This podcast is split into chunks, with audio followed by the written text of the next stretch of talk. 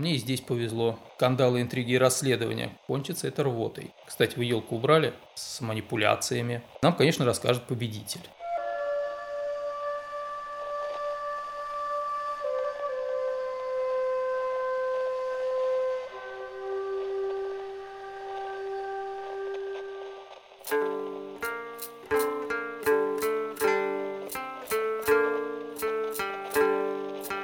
Всем привет! Это «Небо и земля», я Антон Григорьев. Думал, какую тему выбрать для первого выпуска нового подкаста. Ну, первого, не считая вводного, тема которого, пожалуй, очевидна. Рассказать о новом подкасте, что, где и как. Мне в некотором смысле повезло. Начало года, не так давно отгремели новогодние праздники. Кстати, вы елку убрали? У нас в Нижегородском астрологическом обществе на китайский Новый год она еще стояла.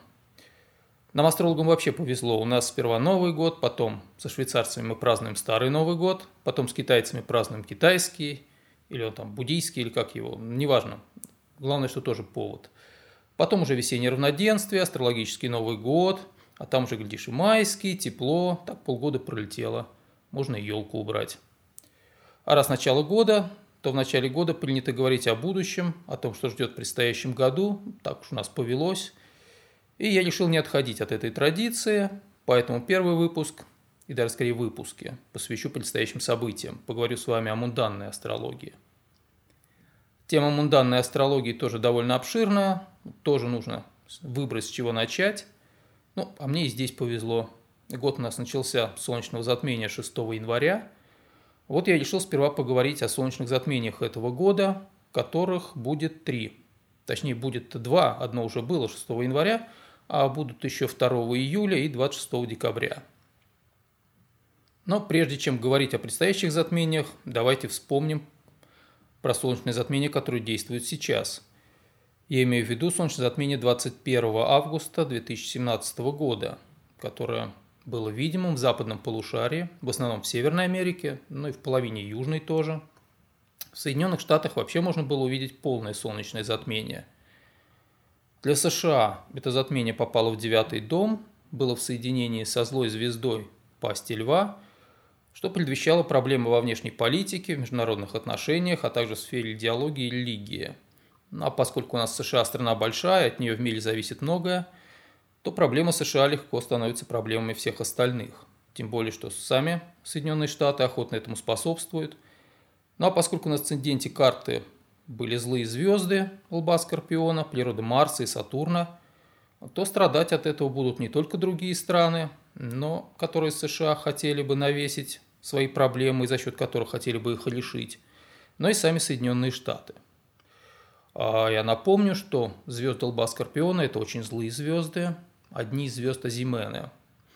То есть, когда они, например, в натальной карте попадают на асцендент – то они приносят какие-то врожденные, неизлечимые болезни, а также уродство. В общем, показатель крайне неблагоприятный.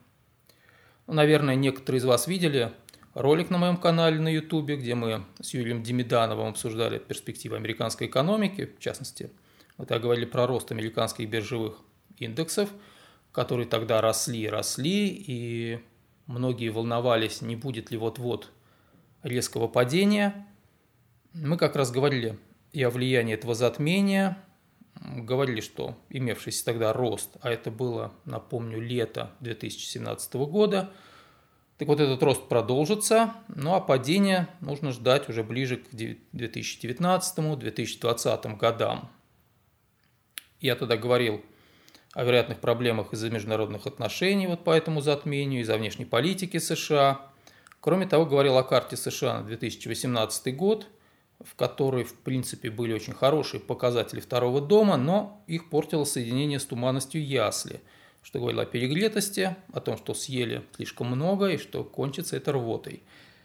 Прогноз наш сбылся. Индексы США в 2017-2018 годах продолжили неуклонно расти, ну, с небольшим снижением в начале 2018 ну а перед новым 2019 годом случилось первое серьезное падение. Сейчас вроде бы ситуация выровнялся, индекс пытается отыграть падение, еще, правда, не полностью отыграл.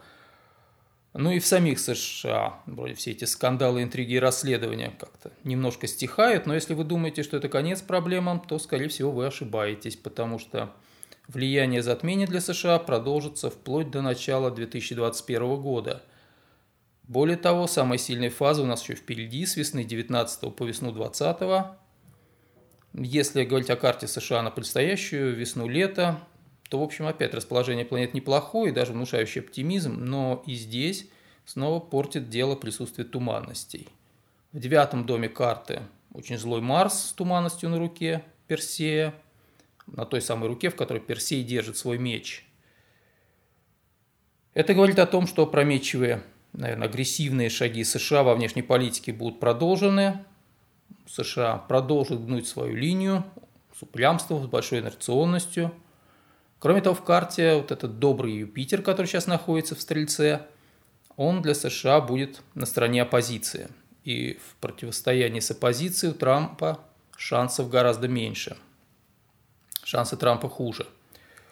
Но этот Юпитер тоже с туманностью, с туманностью над жалом Скорпиона, что сделает оппозицию отнюдь не такой по-юпитериански великодушной, доброй, наоборот, прибавит ей яду агрессии, хотя агрессии скорее скрытой, с интригами, заговорами, с манипуляциями. Но затмение 21 августа 2017 года было видно не только в США, но еще и в другой стране, которая сейчас на слуху, в Венесуэле. И сейчас, даже как затмение действует в США, оно тоже действующее и для Венесуэлы. Для Венесуэлы затмение падает восьмой дом, что, конечно, неблагоприятно. Но кроме того, в карте затмения для Венесуэлы есть еще некоторые интересные показатели, например, Юпитер на куспе 10 дома. И вообще, если бы это была карта человека, можно было бы сказать, что этот человек сумеет победить своих врагов. Я не уверен, что можно применять трактовки натальной астрологии к мунданным картам, в частности, картам затмений, вот так вот прямо. Но посмотрим. Время нам покажет, сможет ли Венесуэла победить своих врагов или не сможет. Ну а кто тот враг Венесуэлы, которого она победит, нам, конечно, расскажет победитель. Ну, давайте перейдем теперь к затмениям, собственно, 2019 года. Год начался, как я уже сказал, солнечного затмения 6 января, которое было видимым на Дальнем Востоке, на Корейском полуострове в Японии. В части Китая тоже затмение было видно, в Пекине а затмение было на восходе солнца, солнце взошло затмившимся – для Японии это затмение попало в 11 дом. Влияние этого затмения в Японии начнется с мая 2019 и будет продолжаться почти три года. Затмение, по-видимому, будет неблагоприятно для властей Японии, неустойчивость власти, критика властей, но при этом власти будут хитрые и агрессивные. Кроме того, есть опасности для транспорта, дорог и коммуникаций. На Корейском полуострове затмение попало в 12-й дом, что само по себе неблагоприятно. Активно это затмение будет с апреля 2019 и влияние будет продолжаться в течение двух с половиной лет. Из двух Корей хуже показатели для Южной, поэтому мы можем ждать неприятностей на территории Южной Кореи в этот период. Следующее солнечное затмение у нас будет 2 июля. Его можно будет наблюдать в Южной Америке – затронет прежде всего центр Южной Америки, Колумбию, Эквадор, Перу, Боливию, частично южноамериканских гигантов, Аргентину и Бразилию, а вот Венесуэла на этот раз останется в стороне. Затмение в этих странах можно будет увидеть в западной части неба, поэтому его влияние начнется уже в 2020 году, ну и разбор его оставим на 2020. Ну и, наконец, завершается 2019 год – еще одним солнечным затмением 26 декабря. Затмение это, как и затмение 6 января, тоже охватывает Японию и Корею, но его ареал гораздо шире. Попадает и Китай, и вся Юго-Восточная Азия, даже вплоть до части Австралии, также Индия, и тут вплоть до Казахстана. Это вообще это будет великое азиатское затмение, которое, на которое нужно обратить, конечно, пристальное внимание – но даже в тех странах, где влияние этого затмения ощутится раньше других, а это довольно интересный, интересное место, это Афганистан, Пакистан, Таджикистан, Узбекистан, Казахстан, Все же с затмением этим связаны события 2020 года и далее. Обязательно нужно будет вернуться к этому затмению ближе к этому времени. Ну и по затмениям на этот раз у меня все. Осталось, пожалуй, рассказать о некоторых новостях подкаста. Вот на тот момент, когда я записываю этот эпизод, «Небо и земля» уже можно слушать на семи платформах. Это наш родной базовый Anchor FM, а также Apple Podcasts, Google Podcasts, Spotify, Breaker, Pocket Casts и Radio Public. Ищите «Небо и земля» в приложениях этих платформ, подписывайтесь, слушайте. Прямые ссылки на подкаст в этих сервисах можно будет найти на страницах «Небо и земля» в Фейсбуке и ВКонтакте. Да, я в прошлый раз говорил о группах, нет, все-таки будут страница в Фейсбуке и паблик ВКонтакте, поэтому ищите страницы «Небо и земля» в этих социальных сетях, подписывайтесь, ставьте лайки, делитесь с друзьями. Там вы найдете все новости, свежие выпуски, Сможете оставить комментарии, задать мне вопросы, высказать свои пожелания и предложения. Ну а на этом на сегодня все. С нетерпением ждите следующие выпуски. Говорил с вами Антон Григорьев. Это было «Небо и земля». Пока-пока. Про елку не забудьте.